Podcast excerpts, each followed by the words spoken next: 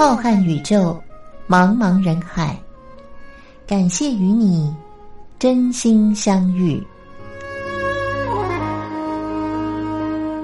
今天的节目是由张静为您制作主持。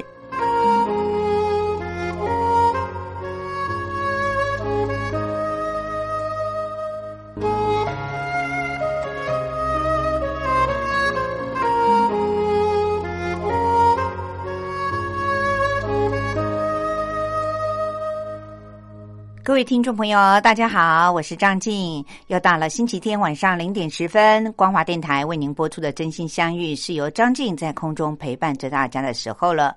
今天已经到了十一月八日，我相信很多的听众朋友们，您所居住的地方天气已经渐渐的冷了。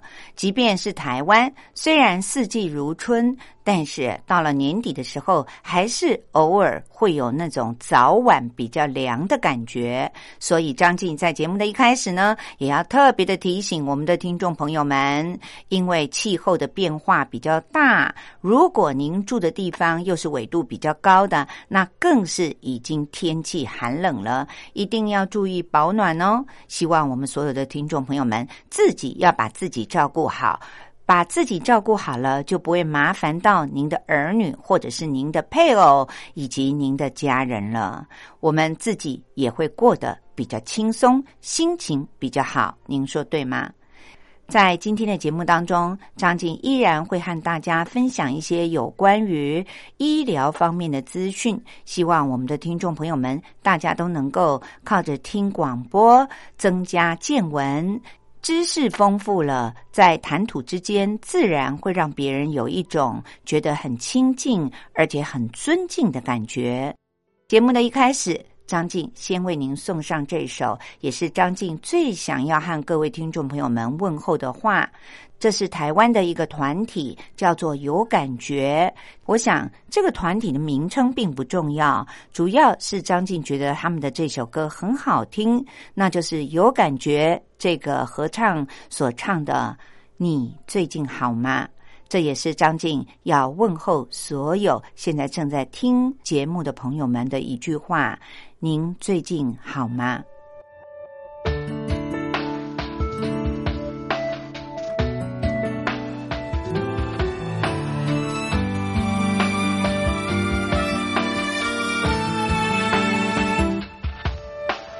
白色秋千上荡起了纯真模样走错教室的尴尬偷偷泛红的脸颊笑得好傻。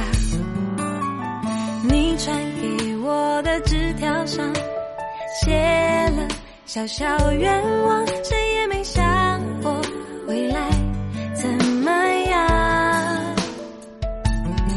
回到了旧操场，那排竹篱笆，历经雨雪风霜，如今已坍塌。我带着回忆，跟着秋千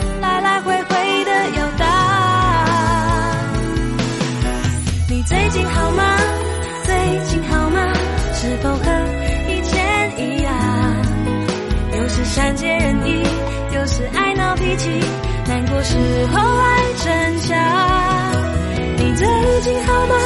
你最近好吗？是不是跟我一样？偶尔会想念当时。在走廊的喧哗，希望每分每秒快乐都能与你分享。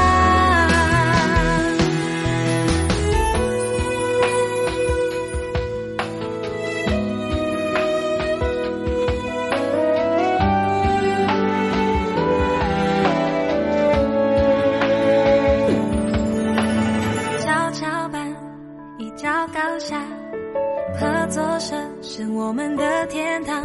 我奔跑在操场，想追寻你的步伐，却摔了几颗牙。懵懵懂懂的长大，当时的笑容依稀平常。现在的我们走着不同方向，回到了旧操场，那排竹篱笆，历经雨雪风霜，如今已坍塌。我带着回忆，跟着秋千来来回回的摇荡。你最近好吗？最近好吗是否和以前一样？有时善解人意，有时爱闹脾气，难过时候爱逞强。你最近好吗？你最近好吗？是不是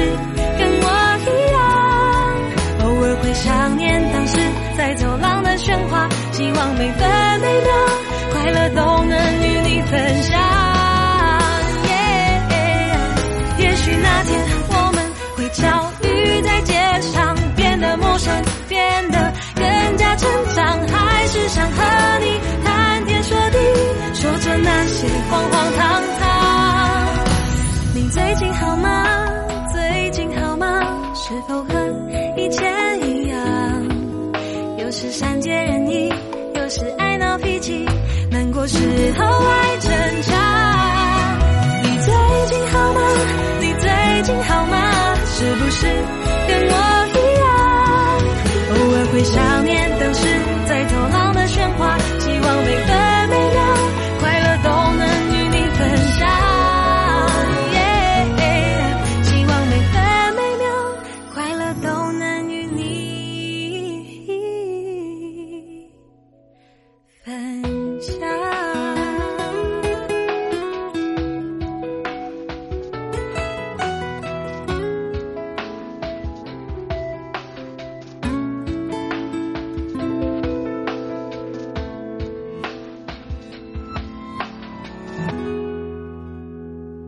听众朋友，刚才听到的是台湾的有感觉这个歌唱团体所唱的《你最近好吗》。我们说感觉，人的感官呢，听力的感觉也是感官之一。在年纪大了以后，我相信很多的听众朋友们都有一个感觉，那就是好像自己的听力越来越不好。有人是自己的感受，有人是透过家人告诉你说：“我已经讲话这么大声了，你怎么还是常常听不见呢？”其实年纪大了，或多或少都会有听力衰退的情况。在医疗门诊上，如果我们到耳鼻喉科去做了仔细的，也就是仪器的听力检查的测验，那么检查出来的分贝数是在二十五分贝以上，那么就会被医生归类为真的是听力受到了损伤。如果测验的结果呢是二十五分到四十分贝的话，那只是属于轻度的听力损伤。一般人就是刚才张静形容的，家人可能常常会说：“我说了好几遍，你怎么还听不见呢？我说了这么大声，你怎么还听不见呢？”像这样的情况呢，大部分都是一般人，那就是在轻度的听力损伤的阶段，自己是比较难察觉的，往往都会拖到了中度的听力损伤以上。才会惊觉，主动的到耳鼻喉科去做听力的检查。当然，也有很多的人，大部分都是被家人逼着去做听力检查的。那么，时间拖久了，其实除了我们自己的听力会变得更差之外，要找出听力受损伤的时间点，还有为什么会受损的原因，以及后续的治疗呢，也会变得难上加难。所以，最好是自己一有感觉，别人讲话，你好像听起来朦朦胧胧的，经常要人家讲好几遍的时候呢，您就赶快的到耳鼻喉科，请专业的医生帮您做一个听力检查。及早发现，自然比较容易治疗，也比较容易预防它在恶化。那在台湾呢，耳鼻喉科的听力医生有专门的治疗师，他们说呢，听力受到损伤的原因啊，不只是只有先天性的遗传而已。各位听众朋友，您可能不认为听力不好跟遗传有关。其实也有少部分的人是因为遗传的基因，大部分的呢都是因为后天的环境，还有就是人为所造成的影响，会造成我们听力受损。最常知道的听力受损的原因，包括住家的附近呢，长期都有噪音，也或许是这个人的工作的场所就是属于比较噪音大的环境。其次呢。有的小朋友喜欢长期的戴着耳机，尤其现在的手机呢，听音乐非常的方便。我们更是看到满街的年轻人都长时间的戴着耳机在听音乐，或者是在和别人通话。其实这都会伤害到我们的听力。此外，也常在门诊的时候会看到，因为挖耳朵的时候。一不小心，可能是手滑，也可能是用力不当，结果把自己的耳膜给伤害到了，而造成了听力受损。其次，像车祸在外力的撞击之下伤到耳朵的，那当然更有可能，因为耳朵的组织其实是很精密而且脆弱的。此外，像一些流行性的疾病，腮腺炎、麻疹。感冒等等这些疾病呢，都有可能会侵犯到脑神经，让听力受损。也有的人是因为个性而造成的。我相信很多的听众朋友们都不相信，如果您长期都是一个紧张的，或者是压力过大的人，也或者是总是睡觉的时间很短，永远处在睡眠不足的情况下，其实这些原因紧张。压力过大、睡眠不足，都会造成突发性的耳聋。各位听众朋友，所以睡觉很重要，而且一定要学会放松自己的生活步调，才会让我们有比较健康的身体，听力自然就比较不容易老化，听力就比别人要好很多。最后，最后，特别医生告诉我们说，老化。更是听力衰退的最主要的原因。如果以台湾的人口来说的话，在台湾的高龄人口当中，平均每三个人至少就有一个是所谓的退化型的听力损伤。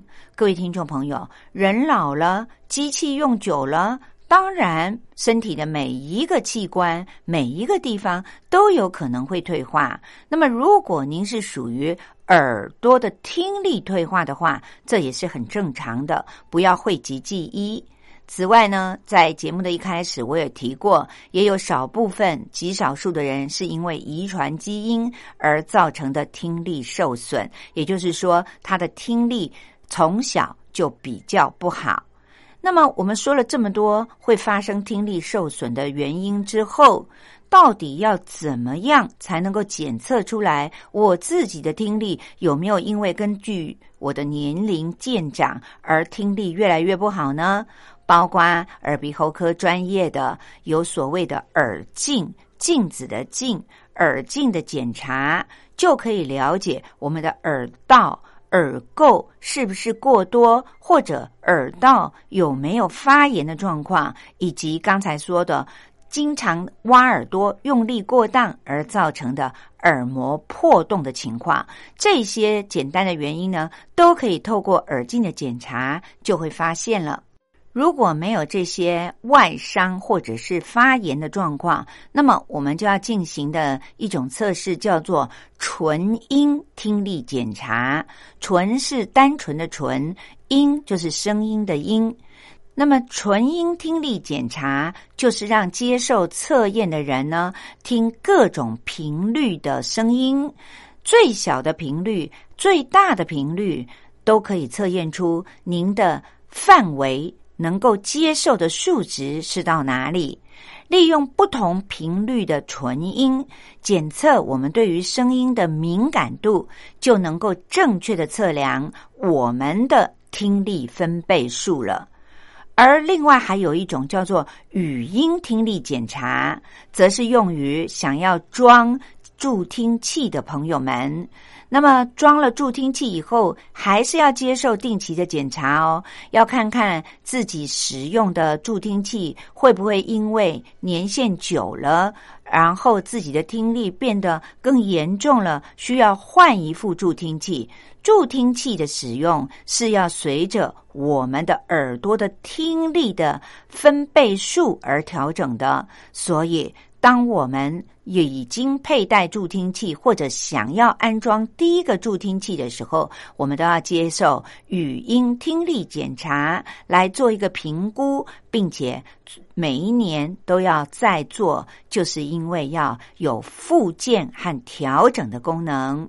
要了解我们戴了助听器以后，对于别人的言语所听到的清晰度如何？因为我们的年纪会一年比一年老。当然，我们如果是因为老化而造成的听力不好的话，也一定会跟着我们的年龄越来越大，听力的退步的情况越来越加重。那么，助听器是可以透过电脑来校正和调整的。也有一些我们刚才提到的，可能是因为遗传基因而造成的，所以我们对于新生儿，也就是小婴儿呢，也有听力筛检的测验。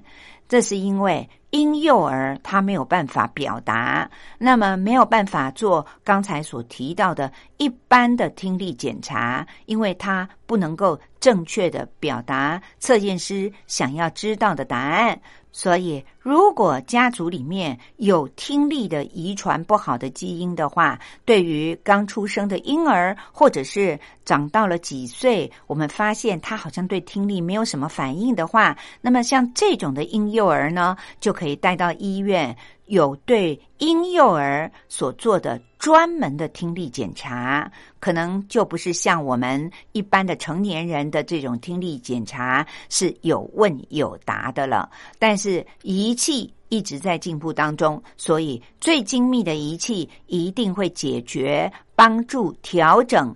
在遗传基因方面所造成的听力不好的婴儿和幼儿，大家都不需要太担心。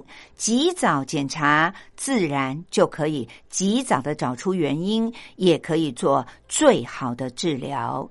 希望各位听众朋友们。听力不好是很正常的事，千万不要讳疾忌医。今天在节目里面，利用这短短的十分钟，介绍各位听众朋友们听力受损的主要原因有哪些，而且医生一再的呼吁，只要发现了听力不好，最好要及早检查，包括家族遗传的婴幼儿的。专门的听力检查，希望各位听众朋友们能够有这方面的尝试。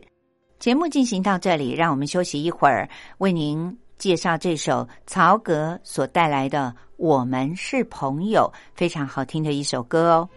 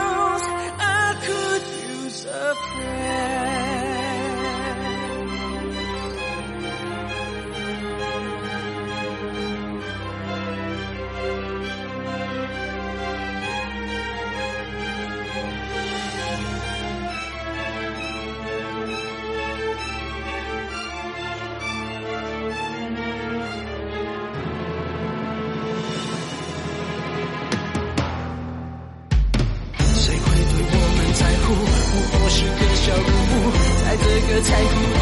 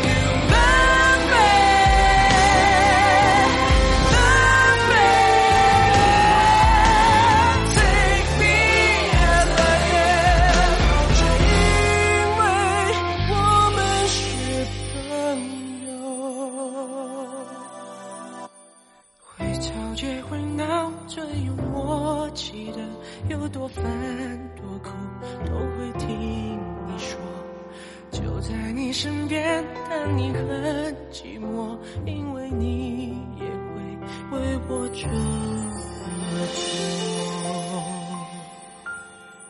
各位听众朋友，您刚才听到的这首歌是曹格所带来的《我们是朋友》，非常好听的一首歌，有一点像音乐剧里面的插曲，您说是不是呢？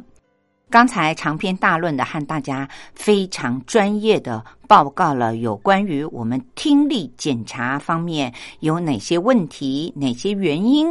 接下来呢，张静想要和大家来聊一个生活上很轻松的话题，也希望能够让我们的听众朋友借着听广播增加一点尝试。或许您只要从现在开始，在生活饮食上稍微的调整。一样食物就可以对您带来很大的好处哦，那就是吃豆腐可以保护心脏。各位听众朋友，您听说过吗？您平常在一日三餐里面喜欢吃豆腐吗？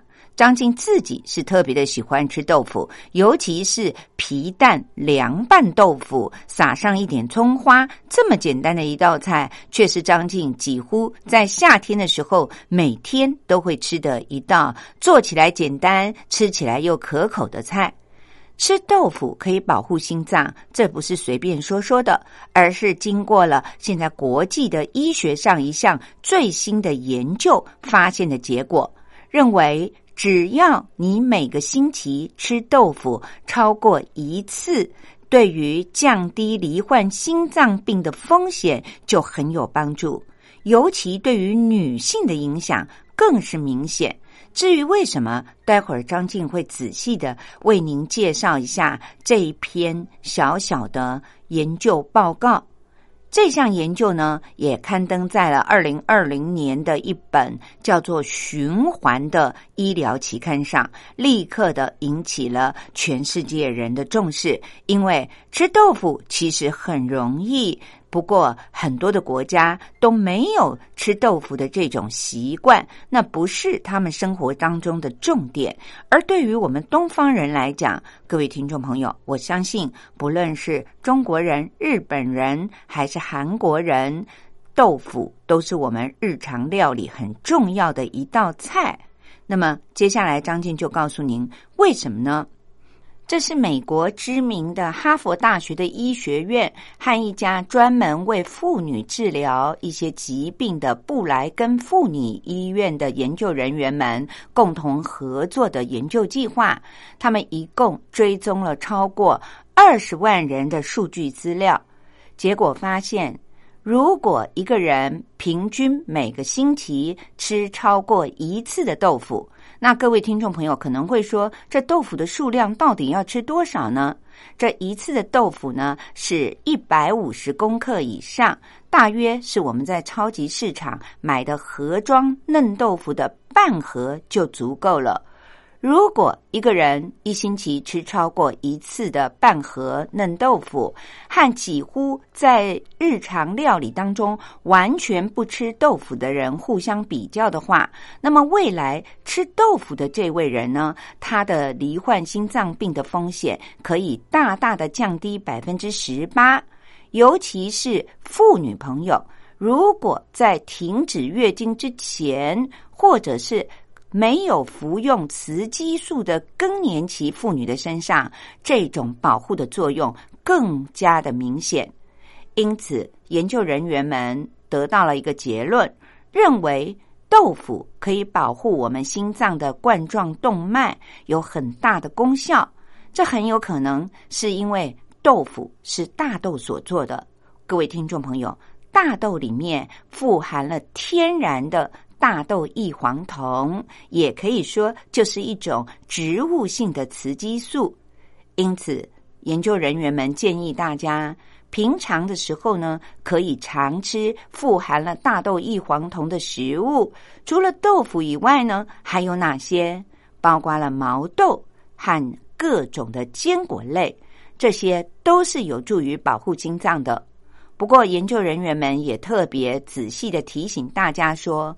如果你家族里面有遗传性的心脏病史，或者是您因为外力的因素，比如说车祸、重疾伤害到了心脏，也或许运动不恰当。什么叫做运动不恰当呢？年纪大了却学着年轻人去做让心脏过于负担的激烈运动，或者是年轻人根本就不爱运动。这些都会影响我们心脏的健康哦，所以各位听众朋友，如果平常的生活方式习惯不好，像每天都要抽烟喝酒。那么您想说，只要靠着吃半盒的豆腐就来保护心脏的冠状动脉，那当然是不可能的。只是告诉大家说，如果您都没有这些不好的生活习惯，或者是家族的遗传基因的话，那么您平常多吃豆腐，的确可以保护心脏。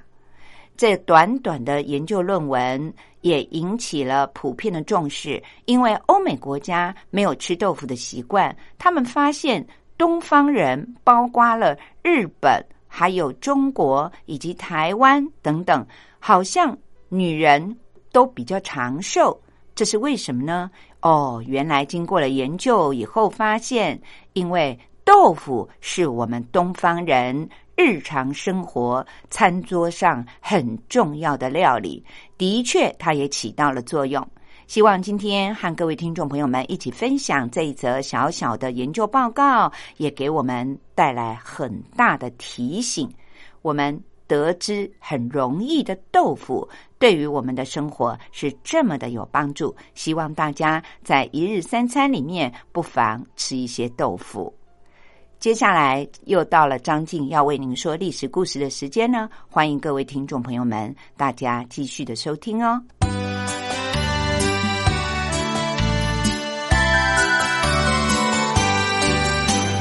妈妈，历史好难学哦。不会啊，历史就是我们中华民族的故事啊。哎呀，你就把它当成故事来听，这不就有趣了吗？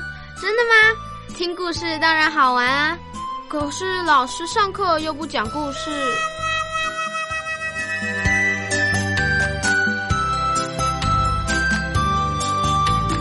听光华小学堂说历史故事。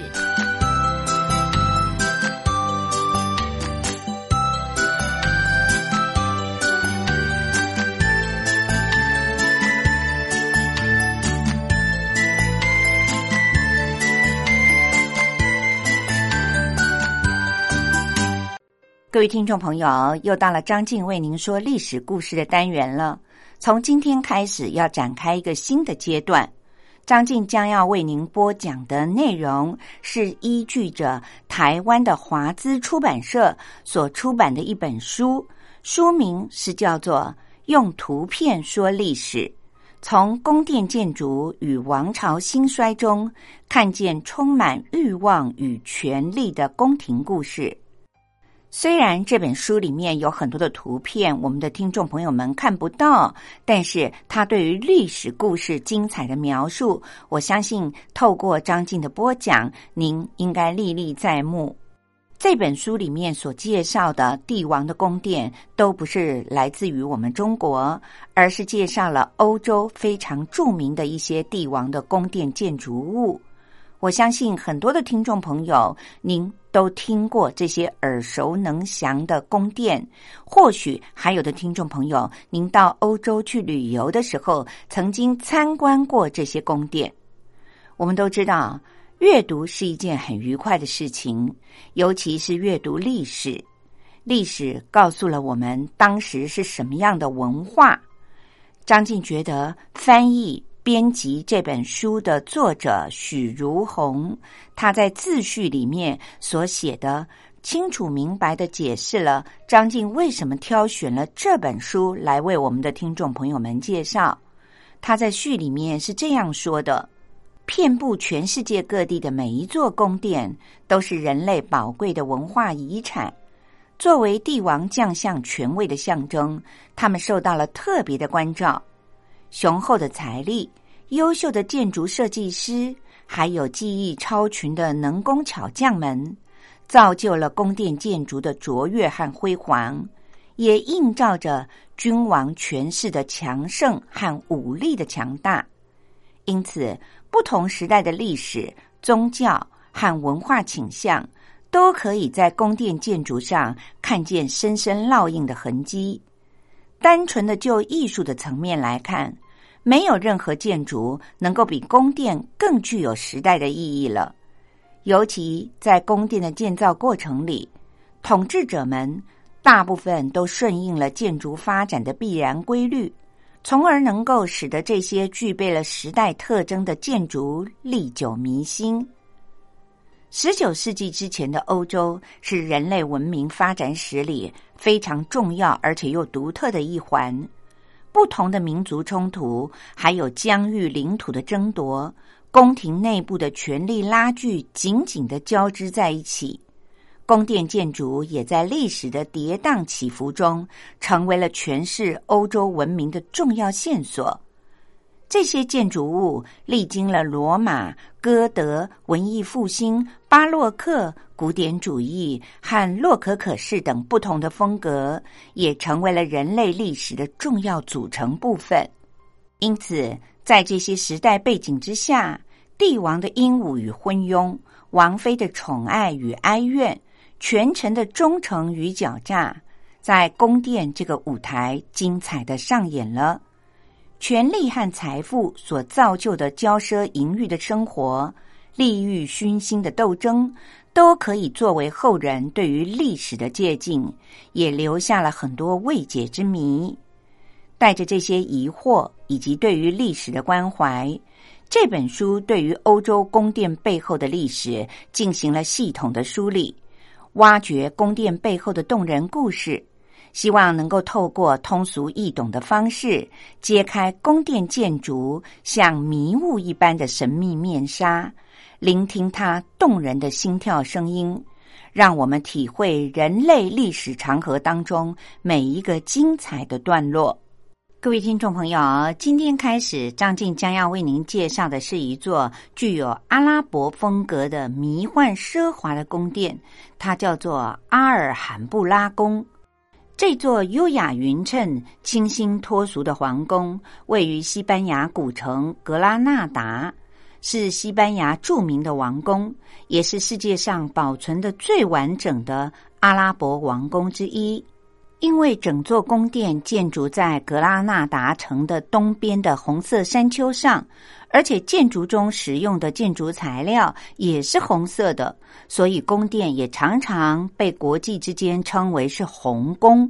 而且阿尔汉布拉的本意就是红堡的意思。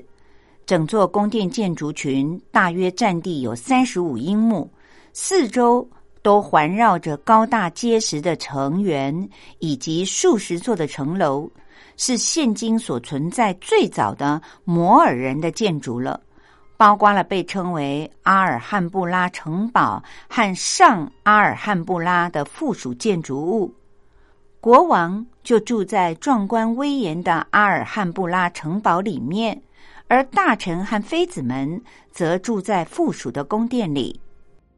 阿尔汉布拉宫附近的花园就是著名的夏宫，春夏秋冬的夏，环境优美，气候宜人，是难得的避暑胜地。站在这个地方，可以俯视整个的城。花园当中的玫瑰、橘子树以及桃金香，都是摩尔人所遗留下来的，芬芳馥郁，宁静清新。见证过这里所有的一切，就是活生生的历史文物了。花园的秀美，甚至于超过了宫殿的本身。宁静的池塘和涓涓的喷泉，优良而且鲜活。如今的人们也许很难想象，为什么在一个传统的欧洲国家里，一个世界闻名的文化遗产大国，阿拉伯文化的影响却是如此之大呢？而且一直到现在仍然挥之不去呢。只要看一下西班牙的历史，就会明白了。历史上的西班牙历经了不同民族的统治，外来文化的融合，造就了西班牙的多元文化。同时，由于西班牙所在的伊比利半岛独立于欧洲大陆，同时保持了多元文化的独立性。这就是阿尔汉布拉宫作为伊斯兰建筑的杰出代表，还能够保留至今的主要原因了。大约在西元前两千五百多年，高加索山脉的伊比利人就移居到了伊比利半岛上，创建了新石器时代的巨石建筑的伟大文明。西元前十一世纪到西元前五世纪。是伊比利半岛民族大融合的重要时期。腓尼基人和希腊人登上了伊比利半岛，建立了殖民地和贸易中心。大约过了四百年之后，法国和英国的凯尔特人也迁入到这里。到那时候为止，伊比利半岛上的居民都被统称为凯尔特伊比利亚人。伊比利半岛的前途和命运曾经被迦太基和罗马所掌控。西元前两百四十一年，罗马人把迦太基人赶出了西西里岛。想要东山再起的迦太基人，在他们的首领哈米尔卡的率领之下，退居到了北部的非洲，之后又转战到了伊比利半岛，想要蓄积能量。这时候，西班牙不但成了迦太基人的避难所，而且还被他们统治。迦太基人在半岛的统治却仅仅只维系了三十多年，之后又再一次的被罗马人给追杀，并且被永远的逐出了西班牙。随后，罗马人又经过了两百年的武力征服，才在西元前十九年征服了西班牙。建立了乌大维，也就是奥古斯都大帝统治下的和平盛世。罗马人先进的文明促进了西班牙文化的发展和变革，拉丁语逐渐成为了伊比利半岛上面的统一语言，进而也成为了日后西班牙统一的基础。到了西元一世纪，基督教开始在西班牙传播开来。随着罗马帝国的衰落，曾经是罗马拥军的日耳曼民族的西哥特人开始统治西班牙。西元四百一十年，西哥特人在阿拉利克的领导之下，穿越了阿尔卑斯山，洗劫了罗马城以后，再度的越过了庇里牛斯山，进军西班牙，建立了君主政体的王国。这时候的西哥特人。历经了罗马文明和基督教的文化，变得很开化，也很文明了。他们不但融入了西班牙的先进文化，而且还皈依了基督教，并且把罗马天主教定为国教。因此，他们的统治比较顺利。但是，西哥特国王威西亚他不遵循君主由选举来产生的传统做法。也导致了国家的分裂。到了西元七百一十年，他让自己的儿子阿吉拉继位，而贵族和主教会议则另外选定了继承人罗德瑞公爵，以表示抗议。就这样，北方由阿吉拉继位执政，南方则由罗德瑞公爵主政。这种分裂的状态，也为日后摩尔人占领伊比利半岛埋下了伏笔。据说摩尔人能够入侵成功的根本原因，是一个绰号叫卡瓦的美丽的女人。她原本的名字叫做萨罗利达，她是修达总督朱利安伯爵的女儿。有一天，萨罗利达在河边洗澡的时候，被新继位的罗德瑞看上了，于是就吩咐手下把萨罗利达强行的带走，逼她成婚。虽然朱利安伯爵迫于罗德瑞的淫威，答应把女儿许配给他，但是对于这样的耻辱，他始终无法释怀。于是，他就集结了一批反对的势力，想要暗中颠覆政权。反对的力量使得罗德瑞这一方没有办法凝聚民心，全力的抵抗摩尔人，最终就导致了国家的沦陷。为了要结束分裂的状态，威西亚家族请求摩尔人协助剿灭南方的分裂势力。西元七百一十一年的七月，一支由一万两千多名的摩尔人所组成的远征军，在伊本齐亚德的率领之下，跨越了海峡，踏上了直布罗陀的盐山，建立了桥头堡。七月十九号。在瓜达莱特河的沿岸，罗德瑞乘坐着象牙马车抵达了战场。他按照国王出征的传统，乘坐着一匹白马，身穿着红袍，头上戴着金冠，脚上蹬着银线锦缎的靴子。而对手摩尔骑兵则骑在长尾的小马上，手里拿着短矛或者是弯形的大刀。斗志昂扬，那些显得宽大、连有包头巾的外套在身后随风飘荡着，非常的有气魄。双方展开了激烈的热战，战力不好的西哥特军队最后兵败如山倒。不过，摩尔人在搜寻战场的时候，却没有找到罗德瑞，只发现他的白马陷进了泥坑里。在不远的地方有一只银线半筒靴子。罗德瑞的失败为摩尔人敞开了伊比利半岛的大门，他们就像龙卷风一样的席卷而过，一路南下。在萨拉曼卡，摩尔人消灭了仍然忠于罗德瑞的极少数的部队，宣布西班牙归于伊斯兰帝国。就这样。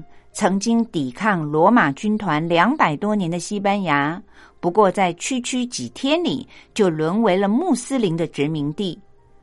伊比利半岛上的居民们惶恐的目睹了摩尔军队的涌入，心里不免怀疑：难道这些骑马扬尘的棕色皮肤的小个子的人，就是我们的新主人吗？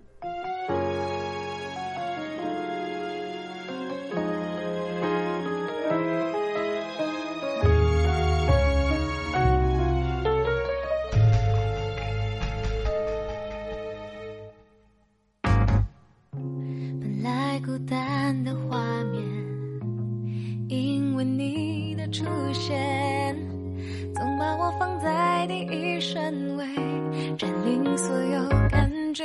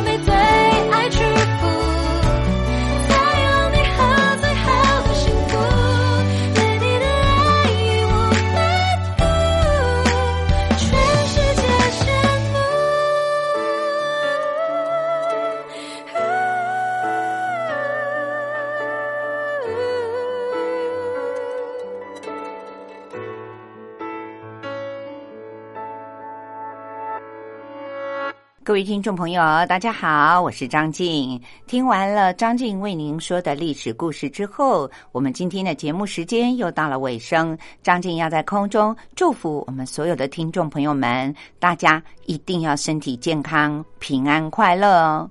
下个星期的同一时间，星期天晚上的零点十分，张静依然会在光华电台为您播出的《真心相遇》的节目当中和大家相遇，也会和各位听众朋友们分享许多丰富的资讯。希望我们大家一起在空中度过这段美好的时光，让我们大家都能够有所成长，懂得如何的照顾好自己的身体。